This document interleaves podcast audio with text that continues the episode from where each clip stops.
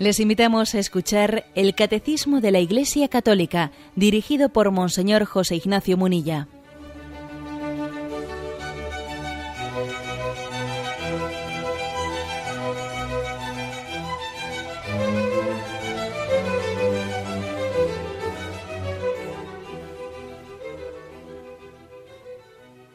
Un cordial saludo a todos los oyentes de Radio María un día más, con la gracia del Señor, proseguimos el comentario del Catecismo de nuestra Madre la Iglesia. Vamos a comentar el punto 478. Tiene como título El corazón del Verbo encarnado, es decir, el corazón de Cristo. Con este punto 478 concluimos el comentario que el Catecismo ha realizado a Jesucristo concebido, mejor dicho, Jesucristo, el Hijo de Dios que se hizo hombre. Hemos hablado de, la encarnación del Verbo, Él es verdadero Dios, verdadero hombre, cómo es hombre el Hijo de Dios, y concluye con este punto, el corazón de Cristo. Bien, es breve, lo leo y luego lo vamos comentando. Jesús durante su vida, su agonía y su pasión, nos ha conocido y amado a todos y a cada uno de nosotros, y se ha entregado por cada uno de nosotros. Un texto de, la Sagrada Escritura, Galatas 2.20, el Hijo de Dios me amó y se entregó a sí mismo por mí. Nos ha amado a todos con un corazón humano. Por esta razón, el Sagrado Corazón de Jesús traspasado por nuestros pecados y para nuestra salvación, es considerado como el principal indicador y símbolo del amor con que el divino Redentor ama continuamente al Padre y a todos los hombres. Bueno, como veis, un punto entrañable, eh, que en muchos de nosotros pues tiene un eco, un eco grande, porque hemos sido educados pues en la, en la espiritualidad y en la devoción al Sagrado Corazón de Jesús, pues como una especie de quinta esencia del, cristianismo. Eh, existe, bueno, una encíclica Laurietis Aquas de Pío XII, que él dedicó especialmente a, a la devoción al corazón de Jesús, y en esa encíclica Pío XII decía de la devoción al corazón de Cristo, que es la quinta esencia del cristianismo. Con eso, em, ese, ese, Papa quería como decir, no estamos ante una devoción, mm, una devoción añadida, no, no, estamos hablando de, poner el, el, acento en lo que es central en el, en el cristianismo, en el amor de Dios manifestado en Cristo Jesús. Bien, la primera afirmación de este punto 478. Es curioso, fijaros por dónde empieza. Afirmando que Jesús durante su vida, durante su agonía en Gesemaní, durante su pasión en la cruz, nos ha conocido y amado a todos y a cada uno de nosotros. No dice ahora en el cielo, que eso obviamente se da por supuesto, ¿eh? estando Él ahora en el cielo, glorificado, sentado a la derecha del Padre, ¿cómo, no nos va a conocer?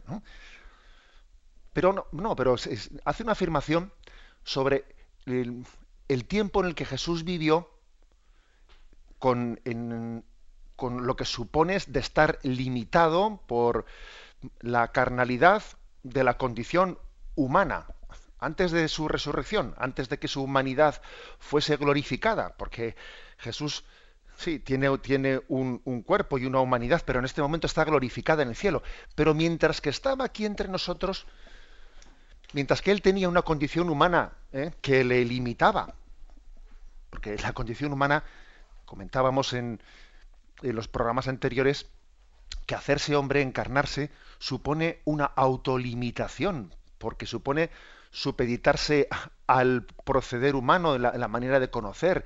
Un hombre no puede conocerlo todo. Un hombre, bien, esa autolimitación por amor, que es el anonadamiento, el abajamiento de hacerse hombre, bueno, entonces, comentábamos que hay un misterio difícil de, calcular con exactitud, ¿no? Que es decir, bueno, pues Dios ha, eh, ha de alguna manera, pues él mismo ha renunciado a saberlo todo como Dios al hacerse hombre, pero por otra parte conviene, Dios ha, convenido que el Padre le revele a Jesús como hombre, le revele todo lo necesario para llevar adelante su tarea de redención.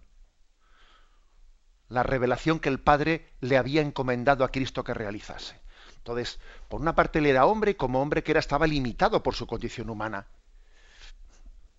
Pero por otra parte, para que esa redención no fuese ciega, sino que fuese plenamente consciente y libre, el Padre le iba revelando en esa relación interior que tienen los datos fundamentales ¿eh? de esa redención. Y uno de esos datos fundamentales es que Él como hombre nos conociese a nosotros. Así lo dice aquí el catecismo. Nos ha conocido y amado a todos y a cada uno de nosotros. Y se ha entregado por cada uno de nosotros. Y dice durante su vida, pero no ahora, ¿eh? sino durante su vida, su agonía, su pasión. Ahora es obvio que es así. Es decir, podemos pensar, y, además no es ninguna especie de exageración pensar esto, que cuando Jesús estaba en, en Gesemaní, angustiado, y cuando Jesús estaba en la cruz, y cuando Jesús dijo allí, Padre, perdónalos porque no saben lo que hacen, también lo dijo pensando en mí. Y cuando Jesús decide entregar su vida, también lo hace pensando en mí. Esto es una aplicación espiritual, digamos así, forzada, metida con calzador. No, no, lo, dice explícitamente el catecismo. Por eso la devoción del corazón de Cristo es muy importante. Es decir, Dios nos ha amado con un corazón humano. Nos ha conocido también a través de una conciencia humana hemos sido amados por el, eh, por el infinito, ¿eh?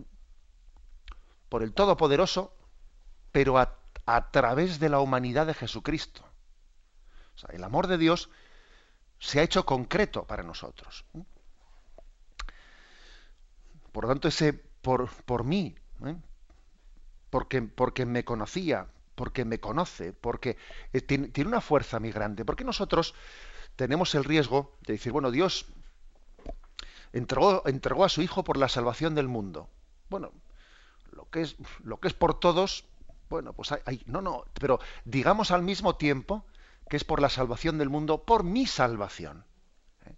Porque si no pasamos a la primera persona del singular, muchas veces no nos lo tomamos en serio. Bien es verdad que cuando pronunciamos la primera persona del singular, con eso no queremos apropiarnos como si Dios fuese mío. Bien, de acuerdo, existe ese riesgo. Pero es importante decir por mí, porque nuestra psicología tiende a, que lo que no es personal y directo parece que no, no, me hace referencia directa. Bien, esa es la primera afirmación que hace aquí el, ¿eh? el catecismo. Nos ha amado a todos con un corazón humano. Sigue sigue este punto del catecismo y dice, el Sagrado Corazón de Jesús, traspasado por nuestros pecados y por nuestra salvación, y entonces pone aquí el texto de Juan 19:34, aquel soldado que traspasó con su lanza el costado de Cristo. Bien, es una imagen, una imagen que siempre ha sido paradigmática de la espiritualidad del corazón de Jesús. Es curioso que esta imagen la narra el Evangelio de San Juan, el Evangelio de San Juan, que es eh, entre todos los evangelios, es el, el que más subraya el misterio de Cristo. Es el Evangelio del, algunos dicen del teólogo. ¿eh? Orígenes, a principios del siglo III, es un gran exégeta alejandrino, Orígenes decía que el corazón de la escritura son los evangelios. Y el corazón de los evangelios es el Evangelio de San Juan. Y el corazón del Evangelio de San Juan es el momento en el que Juan, el, discípulo amado, apoya la cabeza en el costado de Cristo en la última cena. Curioso esto, ¿eh? lo que dice Orígenes. Ese es el corazón del corazón del corazón. Es el momento en el que el discípulo amado reclina la cabeza sobre el costado de Cristo que va a ser traspasado al día siguiente en la cruz. Y va a abrir su misterio de amor por nosotros. Ese es la clave. Saber, por lo tanto, mm, estar atento, saber descansar en el corazón de Cristo. Por cierto, un pequeño detalle. Eh, Orígenes añade una cosa al decir esto,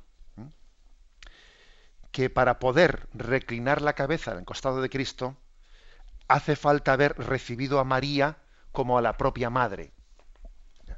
Es decir, es curioso que en el mismo momento en el que el corazón de Cristo es traspasado por la lanza, en ese mismo momento se nos dice, aquí tienes a tu madre. Y a ella se le dice, aquí tienes a tu hijo. para poder adentrarnos en la espiritualidad del corazón de Jesús, para poder adentrarnos en, en ese misterio de amor, hay que ir de la mano de María.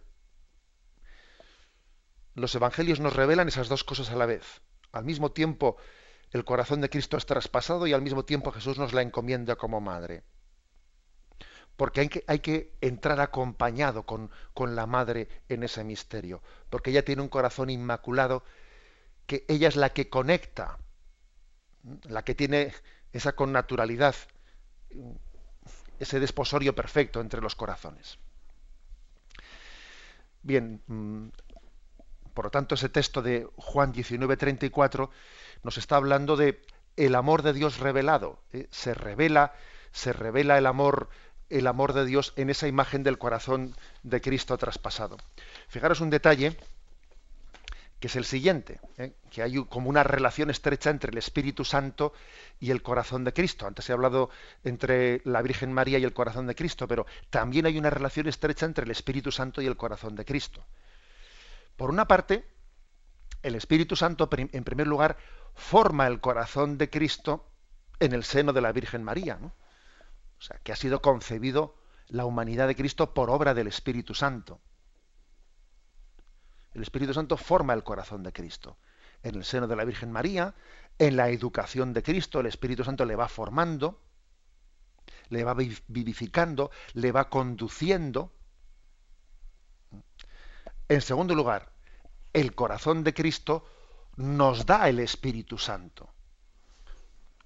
El corazón de Cristo traspasado en la cruz, de él brota el Espíritu Santo. Ese, esa sangre y agua que brotaron del corazón de Cristo traspasado son imagen de los sacramentos de la Iglesia, pero también del Espíritu Santo que brota del corazón de Cristo. De él viene el Espíritu sin medida. Si alguno tenga sed, que beba, que beba de esta fuente de la que brota torrentes de agua viva, es decir, bebemos el Espíritu Santo del corazón de Cristo.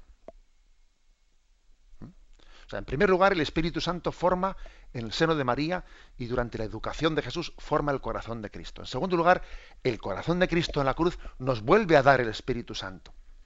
Y en tercer lugar, ese Espíritu Santo que ha brotado de Jesús forma en nosotros el corazón de Cristo.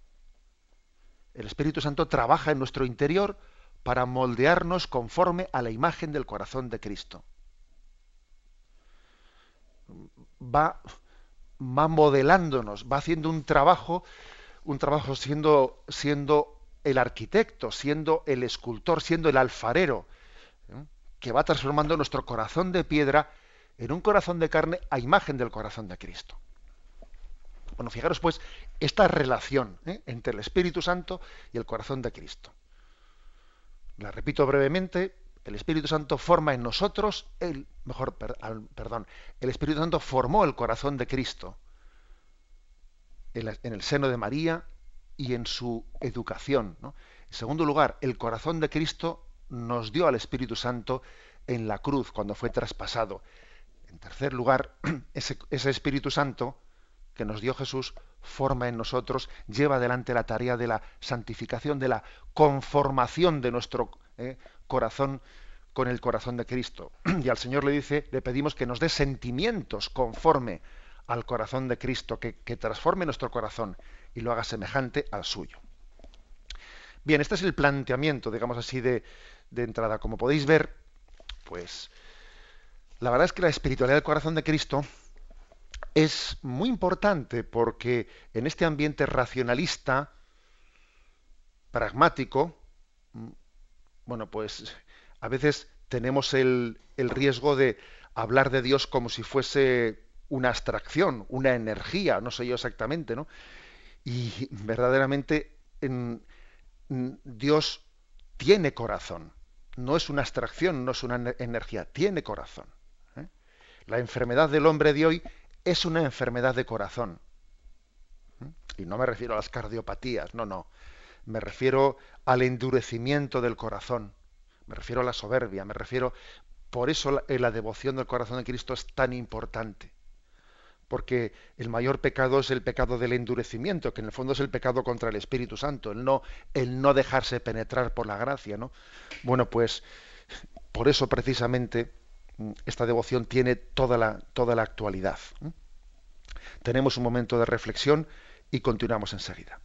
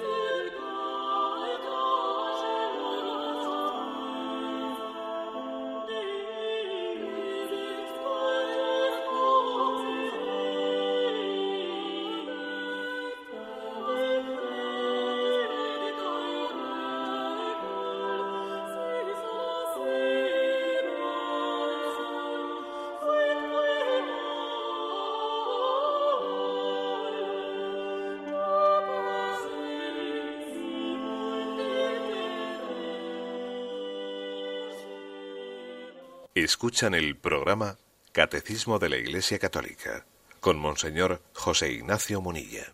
Continuamos con la explicación de este punto 478, ¿eh? el corazón del Verbo encarnado, el corazón de Jesús. Aquí hay una cita de Laurietis Aquas de Pío XII que dice que esta imagen del corazón de Cristo es un indicador y un símbolo ¿eh? del amor con que el Divino Redentor nos ama. Obviamente el corazón es un símbolo. ¿eh? Es un símbolo que mm, ya sabemos que no es que en la víscera del corazón eh, radique el amor del hombre. Estamos hablando, estamos hablando de un símbolo. Pero es un símbolo verdaderamente trascendente, porque de lo que se trata es de subrayar que Dios nos ha amado al modo humano, humanamente. ¿Por qué Dios ha recurrido al modo humano de hablarnos? De amarnos? Pues porque, porque el amor tiende, por su propia dinámica, tiende a ponerse al nivel de la persona que ama. Pues, por ejemplo, cuando una madre tiene un niño o unos padres están eh, expresando su amor y su cariño, pues a un niño pequeño pues hacen todo tipo de gracias y carantoñas, su propio tono de voz cambia porque ponen el tono de voz del niño para hablar con el niño. O sea, es decir, hacemos un esfuerzo de... O sea, no lo hacen ¿eh? con, uno, con unas frases propias de, de un lenguaje entre adultos, no. Buscan un tipo de palabras y forma de ser y ponerse al nivel, me agacho, me pongo al nivel del niño. Bueno, eso lo hacemos con un niño nuestro, ¿no? Bueno, pues incluso físicamente nos abajamos a él. ¿eh?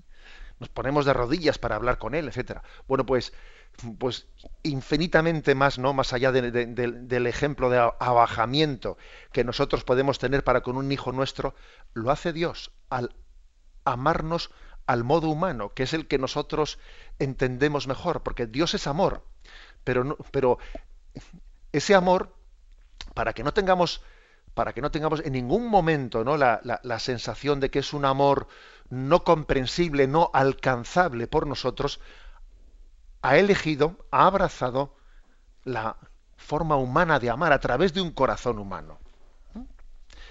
Por lo tanto, la imagen del corazón de Jesús, que además solemos subrayar tanto con esa, esa invocación, corazón de Jesús en ti confío, Sagrado Corazón de Jesús, en vos confío. Bueno, a veces ha dicho con el nombre de vos o con, el nombre de tú, creo que eso es lo de menos.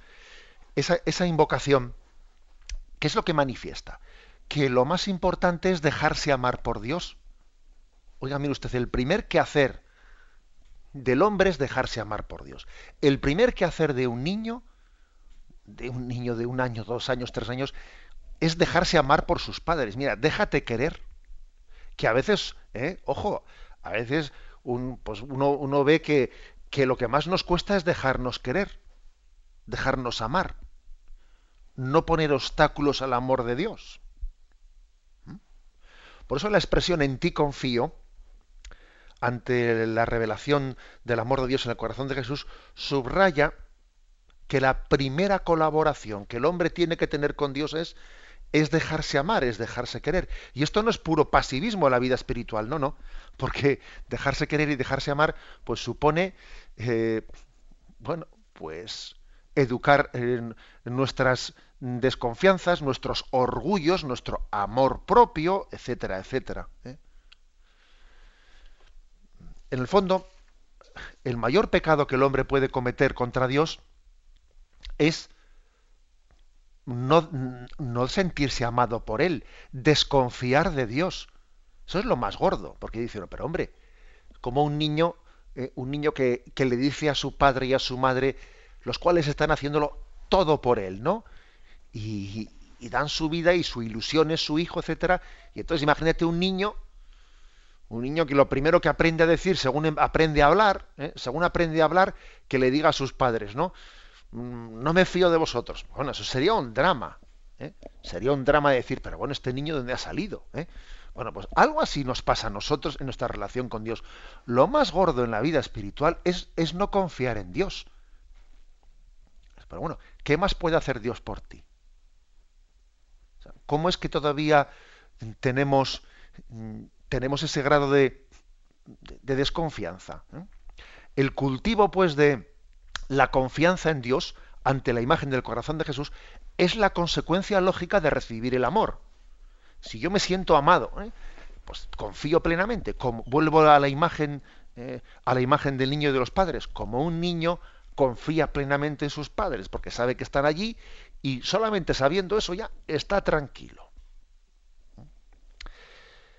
La única respuesta proporcional ante la revelación del amor de Dios es la confianza es el abandono en sus manos. Con todo lo que supone de colaboración, claro. ¿eh?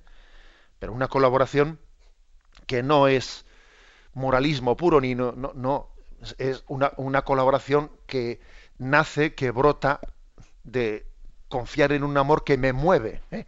a responder. Este aspecto, pues, como veis, es, es importante.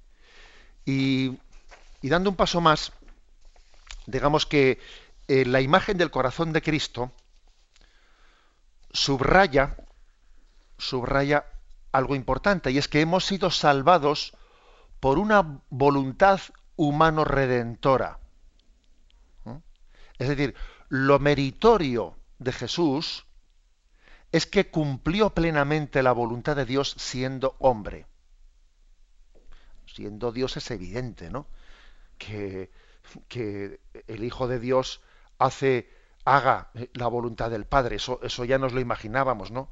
Que la segunda persona de la Santísima Trinidad, pues tiene una unión plena de voluntad eh, con, en su naturaleza divina, con, con el Padre y con el Espíritu Santo. Pero se subraya, se subraya que Jesús, como hombre también, ha respondido al Padre con un corazón plenamente transparente. Es decir, que ha habido un sí, ha habido un hombre, un hombre que ha dado a, Dios un sí incondicional, que es Jesucristo.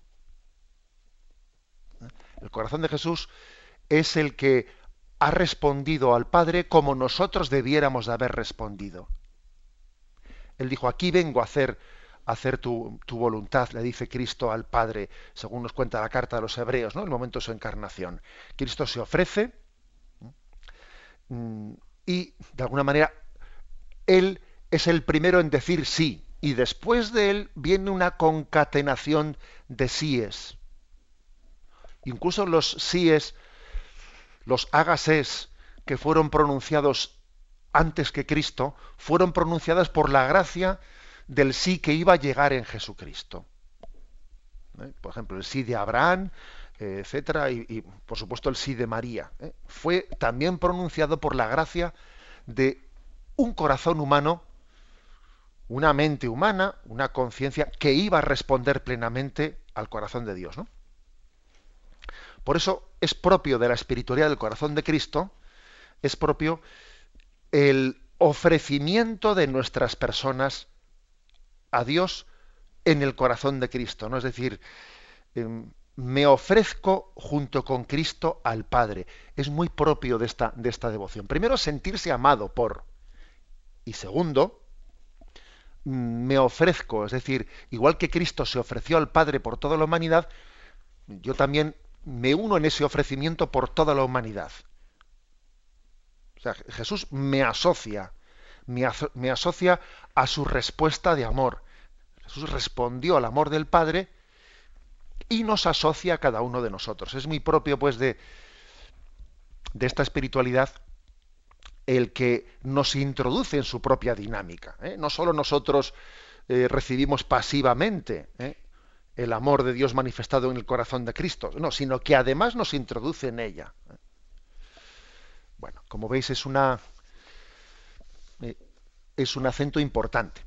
Otro acento importante de la espiritualidad del corazón de Cristo, bueno, que nos revela, nos, nos hace comprender el misterio del pecado el misterio del pecado, que, que, muchas veces nosotros no terminamos de entender cómo nuestro pecado puede afectarle a Dios, ¿no? Pero bueno, a Dios le puede afectar lo que yo haga. Dios que, que es infinito, omnipotente, entre comillas, que está allí, solemos decir así, ¿no? Que está allí, allá arriba. ¿eh? A Dios le va a afectar lo que yo haga. Eh, tenemos esa especie de, de sospecha, ¿no? De una concepción deísta de un Dios lejano que está más arriba de las nubes y ¿cómo le va a afectar a Dios lo que yo haga? ¿Eh? Bueno, pues el, mejor antídoto frente a esa concepción de Dios, desde luego no bíblica, ¿eh? nada bíblica, el mejor antídoto es la imagen del corazón de Cristo, traspasado por la lanza y además a veces también se le representa con esa corona de espinas alrededor del corazón de Cristo, ¿no? Imagen de que nuestro de que nuestros pecados hieren el amor de Dios porque Dios es sensible a la respuesta del hombre. O sea, si Dios ha hecho una alianza de amor con nosotros en Cristo, lo que ya no se puede decirle es que no le afecte la alianza. Dios ha hecho libremente la alianza con nosotros. Ahora, una vez que la ha hecho, Él se, se ha supeditado a nuestra respuesta. Nuestra respuesta le afecta. Y no puede no afectarle. Por eso, claro, cuando uno dice, bueno, pero a Dios le afecta la, respuesta del hombre, hombre, desde el punto de vista efectivo, pues ya sabemos que yo con mi pecado a Dios no le quito nada. Desde luego, el pecado en realidad, efectivamente, a quien le hace daño es a mí, no a Dios.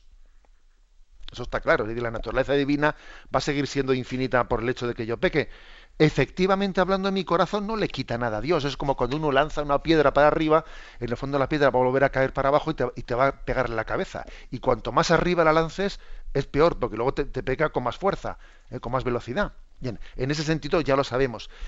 Pero no nos referimos a lo que efectivamente pueda hacerle, pueda afectarle a Dios, sino a lo que afectivamente puede afectarle. Claro que le afecta afectivamente nuestro pecado a Dios no le quita nada, pero más bien le, ofende le ofende en el sentido de, de, que es una desconfianza, es un no acoger su amor. Hay un, problema vamos, un problema. Recuerdo haber escuchado en una meditación con respecto a la parábola del hijo pródigo. Claro, como, como el hijo pródigo marchó de casa diciendo, dame la parte de la herencia. ¿eh? Y cogió la parte de la herencia y se fue. Y se fue de casa, ¿no? Entonces parece que él había, le había quitado la herencia al padre cuando todavía no le correspondía pedir la herencia hasta que su padre hubiese fallecido, ¿no? Es como quitarle algo al padre. Bien. Y recuerdo que en aquella meditación nos decían, es que claro, esa imagen nos puede engañar un poco, porque parece como si nuestro pecado le quita, eh, le quita, le quitase algo a Dios, ¿no? Y decía aquel em, predicador, decía, imaginemos la parábola del hijo pródigo de otra manera. No como que el hijo le pide al padre, dame, dame el dinero, mi parte del dinero, sino como que el padre le dice, le dice a sus hijos, eh, mirad, he estado toda mi vida trabajando para comprar para cada uno de vosotros para que os pueda regalar un piso a cada uno. Pueda regalar un piso y, y, ahora que ya pues, he cumplido mis bodas de oro, lo que fuere, tal, ¿no? Hoy quiero entregaros este piso a cada uno de ellos. Entonces, uno de los hijos dice, papá, pues sabes lo que te digo, yo también estaba esperando hasta ahora ¿eh? para decirte que no quiero nada de ti quédate con ese piso porque estoy harto de tus normas, estoy harto de que tú pretendas siempre eh, controlarme, estoy harto y no te cojo ese piso y me voy de esta casa. La ofensa, la ofensa de ese hijo al padre posiblemente sería mayor ¿eh? o, similar o mayor que si le pide el dinero que no es suyo. ¿eh? Es decir, que no se trata de que nuestro pecado le quite nada a Dios, sino que en el fondo es un desprecio al amor de Dios. ¿eh? O sea, la gravedad del pecado no consiste en lo que efectivamente yo le, pueda quitar a Dios, que ya a Dios no le quito nada, sino lo que afectivamente le ofendo. Le ofendo alguien que me, que me ama infinitamente. Yo le respondo, le respondo de esa forma. Por eso la, imagen del corazón de Jesús es una imagen que nos revela qué significa el pecado y por qué le ofende a Dios. Porque tiene una alianza de amor con nosotros. Tenemos una, un momento de reflexión y continuamos enseguida.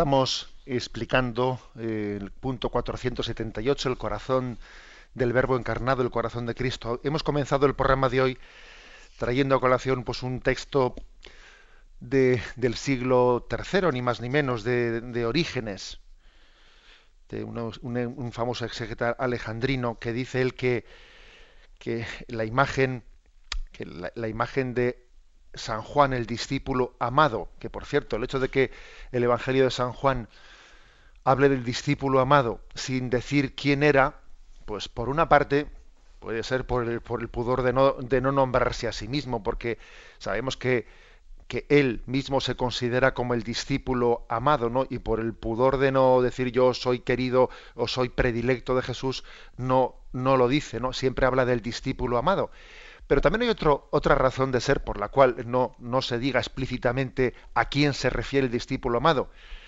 El hecho de que cada uno de nosotros tenemos que vernos reflejados en esa figura del discípulo amado. Bien, pues ese origen es este autor que utiliza esa imagen de la que hemos, hemos dicho al principio, que, que, bueno, pues que es en el momento en el que el discípulo amado reclina su cabeza en el costado de Cristo yendo de la mano de la Virgen María, el que llega a la plenitud de la revelación, es el momento pleno de la revelación, reclinar mi cabeza en el costado de Cristo, de la mano de María. Podríamos extraer de aquí, y quiero concluir de esta forma, como, como una especie de pequeño resumen, resumen de esta teología, ¿no? desde el corazón de Cristo. En primer lugar, entendiendo que el corazón de Cristo es nuestro hogar, nuestro hogar el lugar en el que tenemos nuestro descanso. ¿dónde, ¿En dónde descanso? No es muy importante ver cuando uno ve que uno tiene tubos de escape y que en el fondo, ¿en dónde busco mi descanso? ¿En dónde eh, afectivamente, dónde, me expando? ¿Dónde soy capaz de sentirme a gusto, etcétera, ¿no? Pues alguno, alguno que decir, pues en el fútbol, ¿eh? fuera del fútbol, yo, bueno, cada uno que examine, ¿no? ¿Dónde está su descanso, el descanso de su corazón? Bueno, nosotros entendemos que los cristianos tenemos que hacer del corazón de Cristo nuestro hogar, mm, el lugar de nuestro descanso, en el que, en el que nos encontramos plenamente en casa. Saber descansar en Cristo. Es algo importantísimo. Saber descansar en él nuestras preocupaciones, descansar en él. No sé si os he contado un episodio que a mí personalmente me, vamos, me, impactó mucho en mi vida de seminarista. Y es que leí una entrevista que le hicieron a quien había sido secretario de Pablo VI, un papa que, a quien le tocó pues momentos muy duros en la vida de la Iglesia, ¿no? También en la actual, pero Pablo VI tuvo que vivir toda aquella crisis posconciliar tremenda que después del concilio pues parecía que en muchos lugares se perdía el norte y decenas de miles de sacerdotes en todo el mundo se secularizaron, etcétera, ¿no? Y contaba su contaba su secretario que él solía reservarle al Papa para el último momento de la semana, el viernes, eh, el viernes a la tarde, le reservaba la carpeta con todos los expedientes de sacerdotes que pedían la secularización. Tenían que ser como, ¿eh? aceptados por el Papa, esa, petición de secularización. Y eso para el Papa era un dolor tremendo. Y, cuenta él que un viernes, en el que la carpeta era especialmente gruesa, con temblor y temor, ¿no? Pues el, el, secretario se la llevó al Papa y el Papa, impresionado, abrió la, car abrió la carpeta y empezó a ver los expedientes y que vio uno de un sacerdote de setenta y pico años que pedía la, que pedía la secularización y, Pablo VI debió de exclamar, pero ¿a dónde va este? Pero, pero por el amor de Dios, ¿no? Y, y entró como en, en, angustia. Y contaba el secretario que el Papa se levantó como tambaleándose y se dirigió a la capilla. Y él, preocupado, le dijo, Santidad, ¿quiere que llamo al médico? Y él le dijo, no, déjeme, déjeme. Y entró en la capilla y el secretario fue detrás suyo, se puso en la parte trasera y contaba él en la entrevista que se fijaba en el Papa y le veía como a Cristo agonizante en Gesemaní sufriendo, sudando sangre, aquel Cristo que sentía angustia. Y el Papa también se tambaleaba, él volvió de nuevo a decirle, Santidad, que llamo al médico y, de nuevo le dijo que, que, no lo hiciese. Y al cabo de un rato largo de oración, el Papa se levantó eh, sudoroso, y volvió al despacho y el secretario le pregunta, ¿está usted bien? Y el Papa le respondió, mire usted, lo he dejado en manos del corazón de Cristo y estoy tranquilo, estoy en paz, tráigame esa carpeta. A mí me impresionó mucho esa, eh, haber leído, haber sido, no sé, que, que, aquel secretario de Pablo VI nos hiciese aquella confidencia.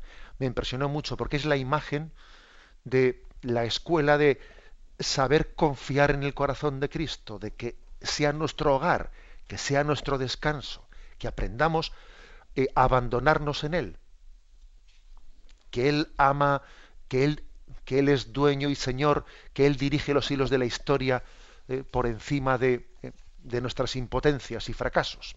En segundo lugar, me parece que la espiritualidad del corazón de Cristo está, está subrayando nuestra la, llamada que tenemos a la pasión de amor, al celo apostólico. ¿Mm? Estamos llamados a tener los mismos anhelos que Jesucristo, a sufrir por lo que Él sufre, a amar por lo que Él ama. ¿eh? Ojalá no, no sufriésemos por tonterías.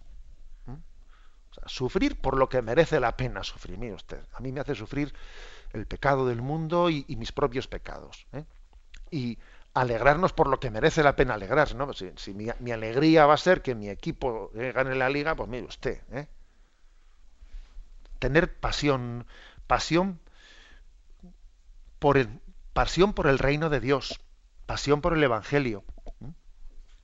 Ser apasionados en este sentido, ¿no? La pasión del amor de Cristo.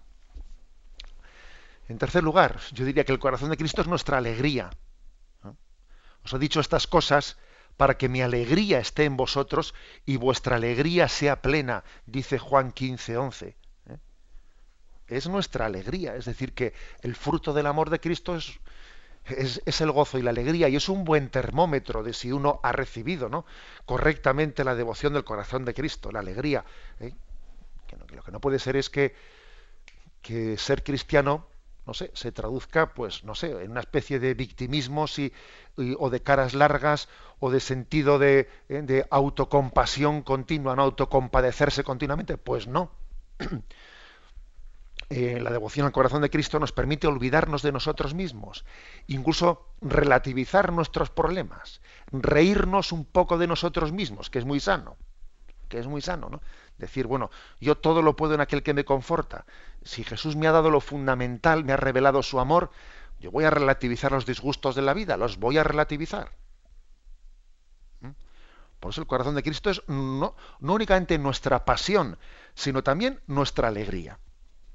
Y por último, subrayo que el corazón de Cristo es también la escuela de nuestra obediencia donde aprendemos la obediencia de la fe, donde, donde aprendemos que, que en el fondo es que no nos poseemos en propiedad, que Dios está pensando en nosotros como instrumento, instrumento para la salvación del mundo, en nuestra familia, en nuestro trabajo, entre nuestros amigos, no, no nos poseemos en propiedad. ¿eh? Y por lo tanto es un lugar de obediencia. Fijaros que recientemente hablaba yo con un grupo de, seglares, de matrimonios, y les decía que la oración, la oración bien hecha y con todas las consecuencias, en el fondo es casi lo correlativo o lo equivalente a lo que en la vida religiosa es, es la obediencia. Es decir, que es que la oración es un acto de obediencia, es un acto de, seguimiento de la voluntad de Dios. Yo busco en la oración la voluntad de Dios y la abrazo. Orar bien es un misterio de obediencia. ¿Mm? yo no me busco a mí mismo, busco en la oración a quien guía mi vida. Oración es sinónimo de obediencia, sinónimo de docilidad ¿eh? y obediencia. Bueno, por eso nosotros vemos en el corazón de Cristo la escuela de la obediencia. Que no se haga mi voluntad sino la tuya. Mi voluntad, perdón, mi alimento es hacer la voluntad de mi Padre. ¿Eh?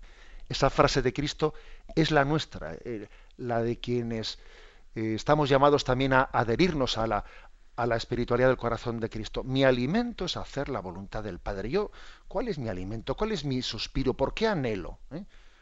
¿Dónde está la meta de mi vida? Bien, pues podríamos definir y resumir de esta manera, como hemos hecho, eh, las características de esta devoción del corazón de Cristo. Hogar en el que estamos llamados a descansar, pasión ¿eh? de nuestra vida, alegría de nuestra vida y también modelo de nuestra obediencia.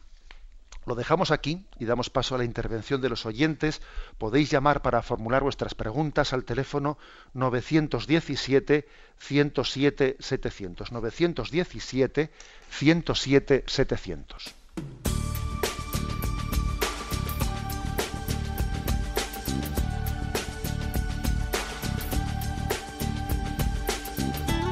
Radio María le ofrece la oportunidad de recibir en su casa sus programas favoritos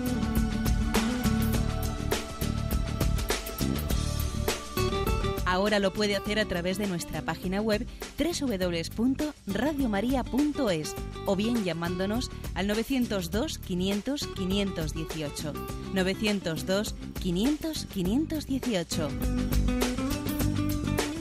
Pídanos el programa que más le interesa en cualquiera de sus emisiones, especificando el día y la hora que lo ha escuchado. Solo nos tiene que decir si lo quiere en CD de audio o CD o DVD en MP3.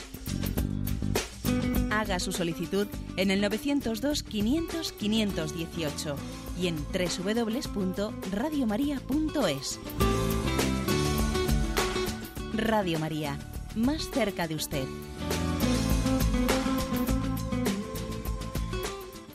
Escuchan el programa Catecismo de la Iglesia Católica con Monseñor José Ignacio Munilla.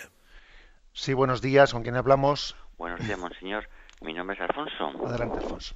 Vamos a ver, es que lo que estoy escuchando hoy, lo de la oración, dedicar al Señor, es que me encuentro muchas veces que no sé, no me encuentro con el Señor orando, porque, por ejemplo, hoy iba a quedar con un sacerdote por unos problemas y ahora digo, me voy con el sacerdote o me pongo a hacer los laudes.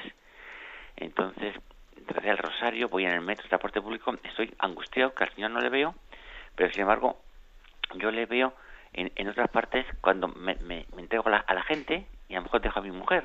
No sé el Señor a mí qué me quiere decir darte a los demás, pero primero está mi mujer, porque por un matrimonio somos una sola carne.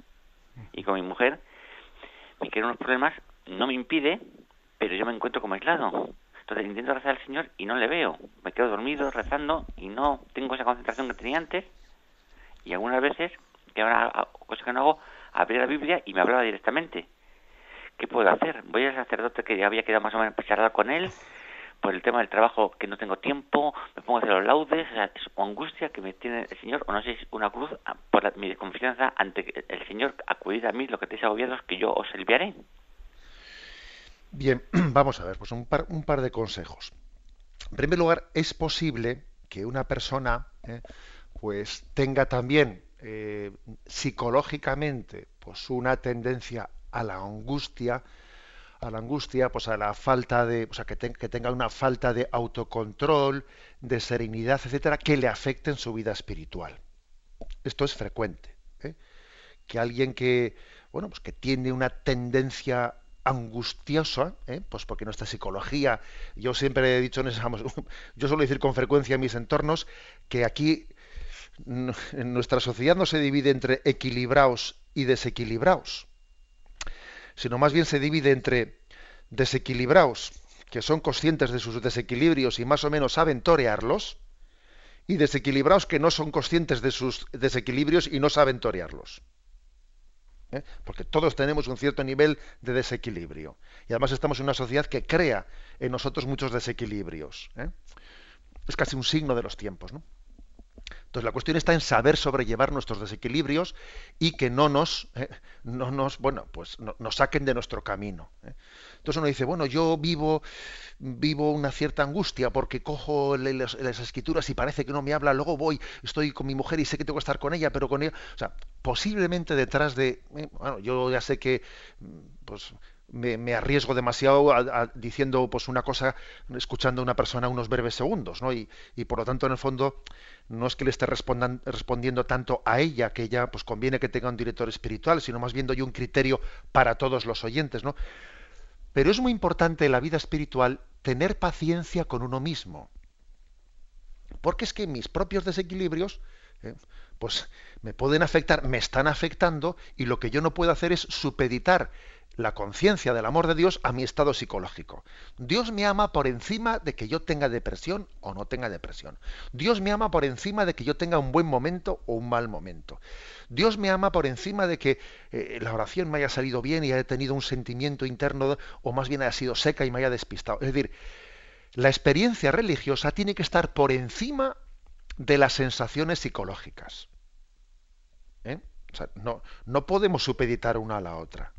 Luego hay, luego hay que reírse un poco de uno mismo y relativizar eh, nuestros estados interiores y coger un poco distancia de ellos y confiar en Dios por encima de, ¿eh? de, de nuestras limitaciones psicológicas. Adelante. Damos paso a un siguiente oyente. Eh, hola, monseñor. Buenos días. Buenos días. Que Dios le bendiga por el programa tan bonito que, que hace usted. Mire, eh, hace unos días oía un oyente que hizo una pregunta sobre los difuntos. No sé si se acordará que si eh, para hacer oraciones no si podían interceder por nosotros y demás. Eh, todo aquello me quedó claro. Yo la pregunta que quería añadir es, por ejemplo, claro, si rezar por nuestros difuntos, eh, tenemos que hacer una oración por cada uno que se nos ocurre, ahí va el padre, la madre, el abuelo, porque te eternizarías, o simplemente mm, se puede hacer una oración bien hecha por todos, que Dios ya sabe de cuáles, por ejemplo, nosotros necesitamos. O...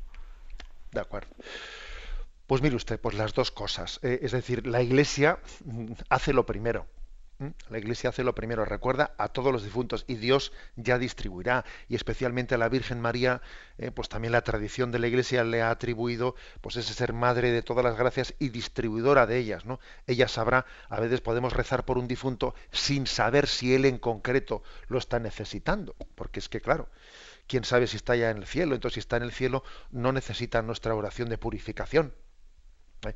O sea, luego creo que es muy importante rezar por todos los difuntos y cuando tenemos ¿no? pues, eh, pues un recordatorio especial de un aniversario o lo que fuere ¿no? de un difunto en concreto y rezamos por él bueno pues somos conscientes de que no tenemos plena seguridad de si él lo va a necesitar y, Dios en su providencia ya distribuirá nuestra oración a los difuntos que lo necesiten ¿eh?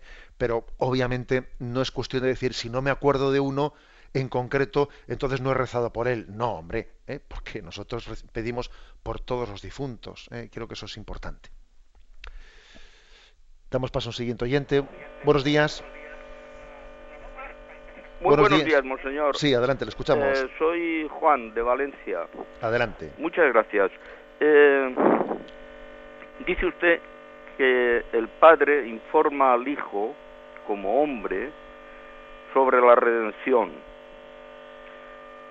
me gustaría que comentara, porque desde el prisma humano parecería más simple que fuera el propio Hijo divino el que comunicara con la naturaleza humana de Jesucristo. Eso era, Padre. Ya. Bien, vamos a ver. La verdad es que lo que dice el oyente para serles sincero, no, no, me había adentrado yo nunca a pensarlo, porque aquí los oyentes tienen también una intuición muy profunda. Pero yo creo que hay que decir que la conciencia de Cristo mm, tiene lugar en su relación con el Padre. ¿eh? es decir, dentro de la Santísima Trinidad, las personas divinas son totalmente relacionales entre ellas. ¿eh? Con lo cual todo, Jesús lo dice muchas veces, todo lo que el Padre me ha dado os lo comunico, todo, es decir, como el Padre me ha amado, así os he amado yo. Encontramos montones de, textos, especialmente en el Evangelio de San Juan, que hace referencia a esa relación ¿eh? entre el Hijo y el Padre. es, el Padre es el revelador y, el Hijo es el que acoge, ¿eh? el que acoge todo lo que el Padre me ha revelado, yo os he comunicado a vosotros, etcétera. Con lo cual, digamos, atengámonos a los datos de la Sagrada Escritura. ¿eh? nosotros no hacemos teología ficción, sino teología que parte de las fuentes que son la Sagrada Escritura y la tradición. ¿eh? Yo creo que esa sería mi respuesta. Damos paso a un siguiente oyente. Buenos días. Buenos días, padre. Adelante, le Por favor, mm, la, la viuda del Evangelio que da todo lo que tiene, en ella no hay previsión, ¿verdad? Previsión, ¿se refiere usted a? Sí, que, que, usted habló sobre ese tema, que cuando uno da limosna también tiene que saber con, con, lo que ella cuenta. Ya, sí, de acuerdo, sí, sí. sí algo parecido, es que no me acuerdo. Sí.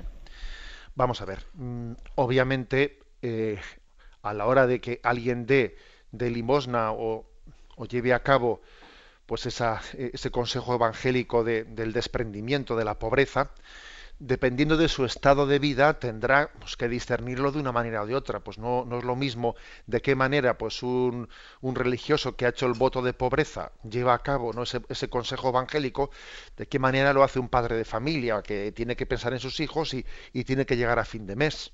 ¿eh? O sea, es el propio estado de vida el que discierne, el que discierne sobre ello.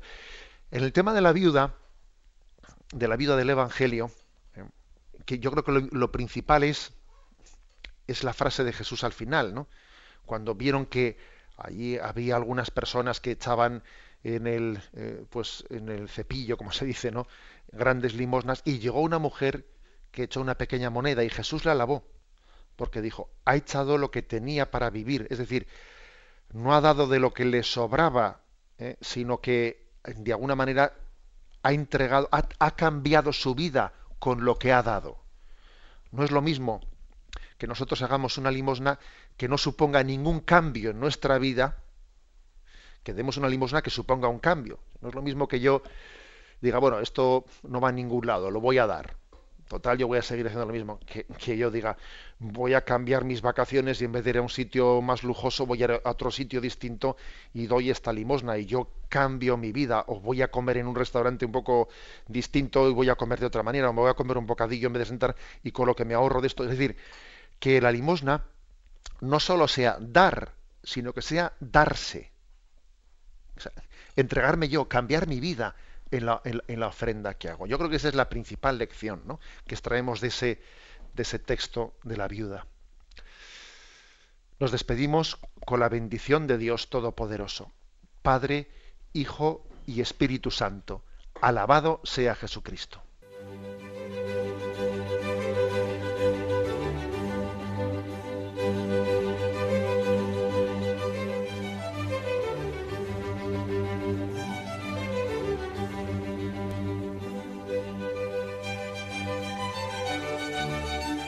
Han escuchado en Radio María el Catecismo de la Iglesia Católica, un programa dirigido por Monseñor José Ignacio Munilla.